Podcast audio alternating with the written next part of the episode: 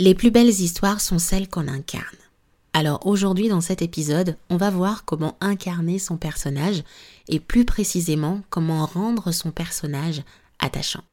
Si c'est la première fois que tu entends ce terme, détends-toi, il n'y a rien de farfelu, c'est exactement ce que tu entends ou tu comprends dans les films et séries, dans le cinéma de manière globale.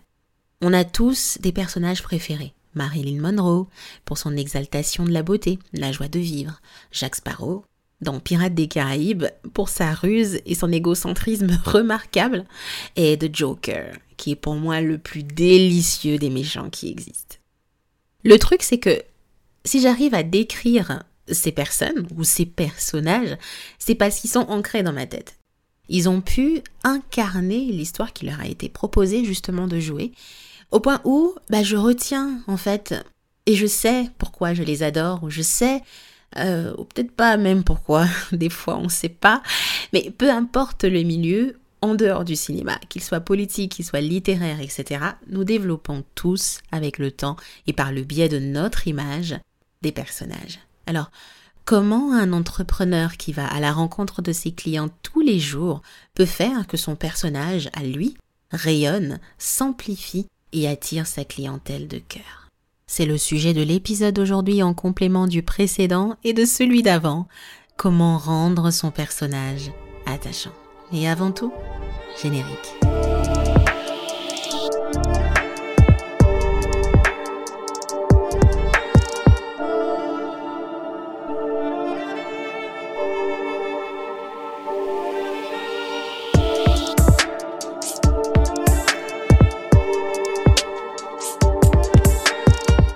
Qu'est-ce que c'est un personnage dans la vie d'un entrepreneur? Un personnage dans la vie d'un entrepreneur, c'est l'approche narrative du personal branding. Alors, il ne s'agit pas de, jouer un personnage, partir dans des délires bizarres, hein? Parce que c'est souvent le, frein quand je parle de personnage, on se dit oh moi j'ai pas envie de jouer un rôle. Non non non, on n'est pas là pour jouer Jacques Sparrow. Ça veut simplement dire que on va créer une marque personnelle forte et inspirante une marque qui va venir diffuser notre réel message et créer un leadership. C'est un leadership qui va correspondre étroitement à notre personnalité profonde. Donc en fait, quand on parle de personnage, ça veut simplement dire une personnalité profonde que l'on incarne et on, diffuse un message. Alors, si par exemple vous êtes une amoureuse comme moi, votre énergie va se faire sentir en fait euh, auprès des autres, au point où les gens ne vont plus vraiment savoir décrire pourquoi ils vous suivent. bien entendu, la réponse sera bah j'aime bien cette nana, euh, euh, je la trouve experte et tout, etc. Mais c'est pas vraiment la vraie raison. Ce sera j'aime cette nana, c'est tout. Un autre exemple que je peux donner, c'est qu'il y a beaucoup de gens que vous suivez sur les réseaux sociaux parce qu'ils sont simplement fun. On parle plus de, cette personnalité ou ce personnage un peu de, bouffon du roi. En gros, une personne qui est... Euh, bouffon du roi, c'est beaucoup. Hein. Mais ça veut dire une personne qui aime jouer, en fait, qui se rit de tout, qui se rit du danger. je sais pas ce que je fais dans ce podcast, mais voilà. Mais qui se rit de tout, qui se rit de la vie et qui est capable de te faire dire des bêtises je te jure. Par exemple, Alexandra Martel, on est rentré euh, dans, comment on appelle ce réseau social là où on, faisait des audios, c'était quoi? Clubhouse. Yep. Je sais pas s'il y a encore des gens dedans, mais bon, whatever. Dans Clubhouse, on est rentré, on a parlé pendant 15 minutes de jambon, tu vois. Mais ça avait du sens, ça avait du sens par rapport à, par rapport à sa marque, parce que ça, correspondait étroitement en fait à, à sa personnalité qui est je me ris de tout, je me ris de la vie, il faut pas se prendre au sérieux. Et c'est des gens qui apportent aussi une réelle expertise, mais qui jouent et incarnent fidèlement leur personnage. Alors comment on arrive à découvrir son personnage à soi et où le créer. Quand je parle de création, je parle beaucoup euh, pour des personnes qui ne représentent pas leur marque. Je pense ici à ceux qui vendent des objets physiques, dans le luxe par exemple, une marque de bijoux, une marque de bougies, une marque de thé, etc. Comment on fait pour créer ça ou découvrir simplement son personnage? Eh ben, on passe par ce qu'on appelle des tests de personnalité. Alors, peut-être quand je dis test de personnalité, il y a un gros danger.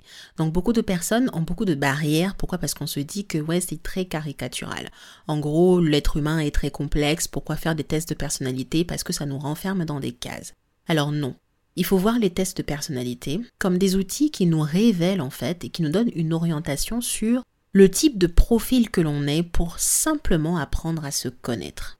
Aujourd'hui, il y a beaucoup de tests de personnalité qui arrivent en tout cas à révéler notre personnage, sinon le créer, une fois qu'on a, on a pris connaissance de tous les profils qui existent.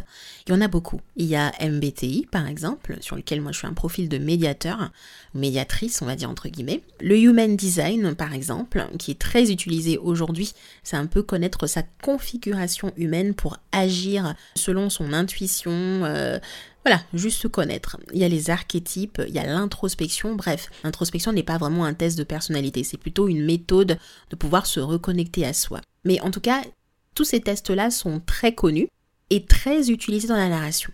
Dans la narration, on utilise beaucoup les archétypes. Dans un film, on sait qu'il y aura un gentil, naïf, le genre de personne qui est vraiment très gentil. Hein. On l'adore ce personnage, mais en même temps il nous énerve parce qu'il pense que le monde est beau, le monde devrait être bon. Les méchants, il est pas, en fait, il est pas méchant, il est gentil, il y a toujours du bien, voilà. Et je pense ici à la marque euh, de jus, innocent. C'est vraiment ça, c'est le naïf ou l'innocent qui croit par exemple que le jour qui marque notre vie, c'est quand on fait sa première bicyclette. Whatever, des trucs comme ça un peu trop gnangnon. Euh, c'est un archétype, ok Ou on peut avoir aussi une personne qui est inscrite dans une grande vision. Il ne se connaissait pas et ensuite il découvre sa mission sur Terre. On parle du héros, euh, voilà la personne qui, qui va venir sauver le monde, etc. Ou encore c'est un sage qui a généralement une canne comme Albus Dumbledore, ou pas du tout. ou pas du tout, mais c'est un sage, c'est une personne qui un guide et qui répond à toutes les questions. Donc généralement, le héros de l'histoire rencontre ce sage pour l'orienter, le guider dans sa quête. On a également un méchant.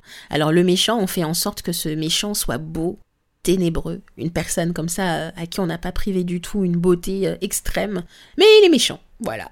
Et ce n'est pas du tout caricatural, c'est inspiré de notre inconscient. Attention, vous allez être concentrés. Alors quand je dis notre inconscient, donc je suis pas en train de faire un cours philosophique, mais c'est une théorie qui a été développée par Carl Gustav Jung. Donc c'est pour ça qu'on parle des archétypes de Jung. Alors l'inconscient c'est quoi? Je sais pas, depuis que je suis petite, j'aime trop piquer le rouge à lèvres de ma maman, j'aime trop que tout soit beau, tout soit mignon. C'est pas forcément rosé, mais il y a des fleurs partout. Ce genre de personne. Tu sais pas pourquoi, mais tu le fais je sais pas, depuis que je suis euh, bah, à l'école, je vais à l'école, etc. J'ai toujours été chef de classe, de promo. On me prend toujours, même si je suis pas la première de la classe, mais c'est moi qui dirige, c'est moi qui suis toujours à la tête des groupes de travail, etc. Inconsciemment, vous avez des comportements qui révèlent votre personnalité. Alors lorsqu'on utilise ça dans une marque, l'objectif c'est de pouvoir redécouvrir, d'accepter ta personnalité ou tes personnalités dominantes, hein, parce qu'on peut en avoir deux ou bien les personnalités peuvent varier en fonction de notre énergie aussi. Et c'est de pouvoir accepter en fait cette personnalité pour les apporter dans ta marque personnelle, de manière à ce que tu reflètes la personne que tu es censé être dans un espace de temps précis, sans forcer, juste, juste être toi-même. Ok? Un petit exemple. Quand on parle, si, si je faisais des choses, je les appliquais par exemple aux marques de luxe. Je pense ici à Louis Vuitton, qui est l'un des exemples que je prends assez souvent. Louis Vuitton, c'est une marque de luxe qui est très connue dans le monde du voyage. En fait, il joue vraiment un archétype dominant, c'est celui de l'explorateur. Quand vous allez sur le site de Louis Vuitton, vous allez forcément voir une espèce de chapitre, c'est comme ça qu'ils appellent en fait les, collections ou les, les, articles ou les idées, la philosophie, etc. Vous allez voir qu'il y a forcément un sac, forcément un univers imprégné de l'explorateur avec les sacs de voyage très connus Louis Vuitton. On sait tous qu'on ira acheter un sac de luxe Louis Vuitton pour son voyage, on va pas aller acheter Prada. Pourquoi? Parce que Louis Vuitton s'inspire énormément de l'archétype de l'explorateur. Parlons aussi de la marque Chanel. Chanel prend toujours des égéries qui donnent ce tonus de la femme belle, qui adore la vie, qui la croque à pleines dents, ou la femme forte et sensuelle. Donc ici, on fait appel à l'archétype qu'on appelle de l'amante, l'amoureuse. Donc on pense ici, à, par exemple, l'égérie de Chanel, c'était euh, très très connu, c'était Marilyn Monroe, et aujourd'hui c'est Marion Cotillard. Chanel, à travers sa façon de communiquer, montre la femme qui rit, qui court, qui est libre, qui est indépendante, mais à la fois qui est forte, qui est poète et qui est sensuelle. Donc les marques de luxe, rien à voir avec le fait d'être coach ou d'être consultant ou prestataire de service, utilisent les archétypes. Alors du coup, la dernière question c'est comment justement on fait pour rendre notre personnage attachant du moment où on le découvre La première des choses c'est d'être identifiable. C'est la raison pour laquelle on nous demande d'oser se montrer. Les personnes s'attachent à vous parce qu'ils vous reconnaissent. Je sais que c'est euh, Bemvinda. Je sais que c'est Michelle Obama. Je sais que c'est, voilà. D'où quand même, il y a, pas mal de, travail hein, sur l'image, euh, sur l'habillement, euh, sur la posture, sur plein de choses. Hein. Vous n'êtes pas obligé de faire tout ça. Je ne vous demande pas d'être Rodrigo ou Luna dans les telenovelas. Je vous demande d'être vous-même.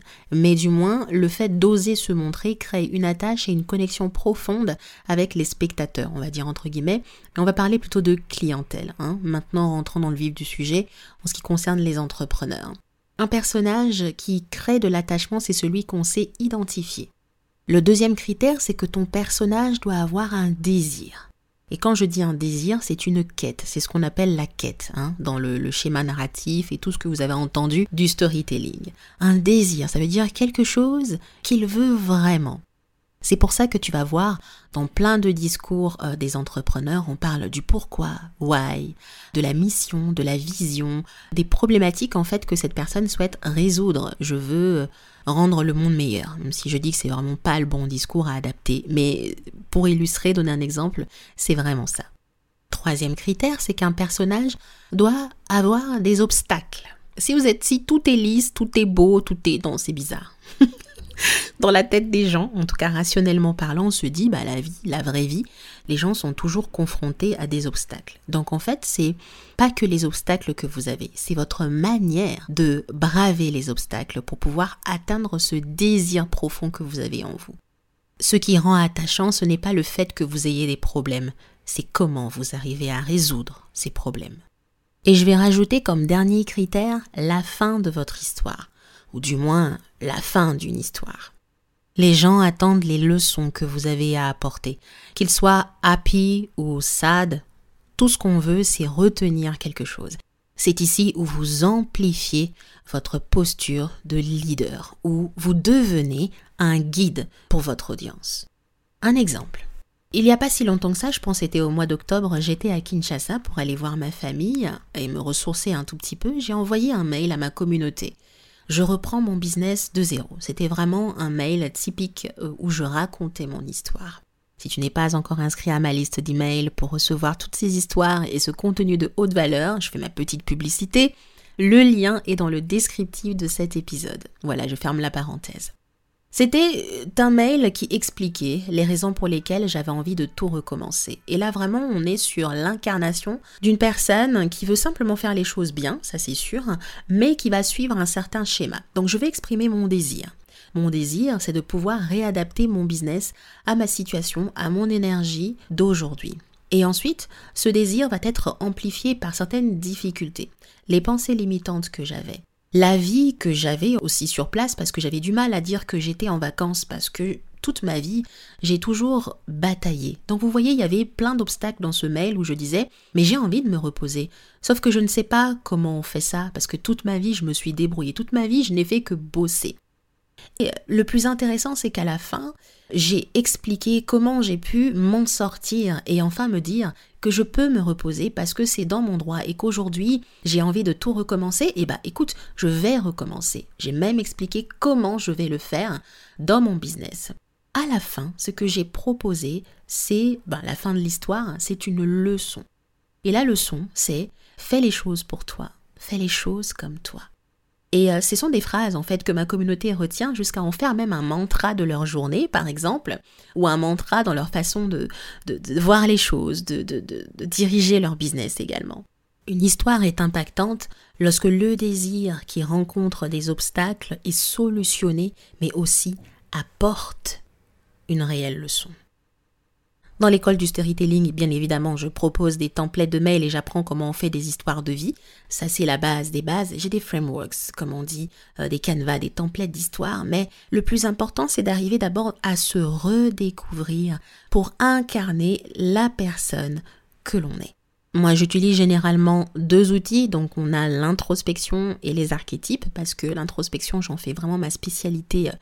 C'est fou comment, avec une introspection guidée, j'arrive à faire ressortir énormément de choses auprès de mes clientes jusqu'à redécouvrir vraiment leur essence, leur euh, motivation, redécouvrir leur vision pour pouvoir l'infuser dans la création de contenu et faire en sorte que même votre présence en fait en live, même votre présence en story, même votre présence dans les écrits alors qu'on ne vous voit pas, transmet des émotions, transmet un vrai leadership, transmet un vrai message, transmet une énergie. Pour faire un petit recap de cet épisode parce que j'ai beaucoup parlé, les plus belles histoires et surtout les histoires les plus impactantes sont celles qu'on sait incarner. Comment on fait pour redécouvrir son personnage Pour le découvrir ou le créer? On peut passer par des outils qui sont des tests de personnalité ou de l'introspection. Ça veut dire suffisamment reconnecté à soi-même pour découvrir qui l'on est vraiment. Et c'est ce que les gens retiennent, ce que vous êtes. Si vous voulez vraiment attirer les gens pour ce que vous êtes, vous devez vous connaître, vous devez maîtriser qui vous êtes. Et c'est l'une des plus grandes valeurs dans mon entreprise, c'est la connaissance de soi. Une fois que vous acceptez votre personnage, apprenez maintenant à le diffuser. Et comment on fait pour le diffuser? On sait nous identifier, d'accord? Visuellement parlant on exprime son désir, sa vision, son pourquoi, qu'est-ce qu'on a envie de transmettre à nos clients? On n'a pas peur d'être vulnérable parce que dans la vie de tous les jours, les vrais gens ont des problèmes. Mais le plus important, c'est pas le problème en soi, c'est comment on arrive à solutionner ce problème. Et à la fin, on prend du recul pour partager une leçon. Ça veut dire incarner ce guide qu'attendent nos clients. Parce que c'est ça qu'on attend, être guidé. Les plus belles histoires, les plus impactantes, sont celles qu'on sait incarner. Alors si toi aussi tu te poses la question quel type de storyteller tu es, Comment tu peux faire pour incarner ton histoire J'organise à partir du mercredi, le 24 novembre, donc du 24 au 26 novembre, trois jours de training en privé avec moi trois jours de cours, de démo et d'apprentissage où on va maîtriser ton histoire. On va éradiquer tous les blocages qui t'empêchent de pouvoir te positionner, d'oser te montrer, de briller, de prendre ta place. Ensuite, on va créer ton histoire de marque. Je vais te montrer la méthode pas à pas. Tu sais que moi j'adore une pédagogie qui soit simple, claire et je suis là pour ça. Et le troisième jour, on va voir comment tu peux incarner ton histoire à travers ton personnage idéal. Alors, c'est simple. Si tu veux t'inscrire parce que tu en ressens le profond désir de pouvoir prendre ta place et de pouvoir créer cette marque forte et inspirante qui magnétise, viens simplement. Dans le groupe Facebook, je t'attends. Il faudrait répondre à des questions obligatoires parce qu'on ne rentre pas comme ça. Il me faut vraiment des personnes qui soient motivées. Toutes les informations sont dans le descriptif de cet épisode. Pour clôturer, si cet épisode t'a vraiment plu, je t'invite à me laisser un commentaire 5 étoiles pour pouvoir encourager le podcast, déjà pour créer une visibilité autour du podcast, faire en sorte que d'autres personnes le connaissent aussi et me donner le courage de continuer hein, à créer des épisodes de qualité. En attendant, je te souhaite une très bonne journée et je te dis à très bientôt dans le training.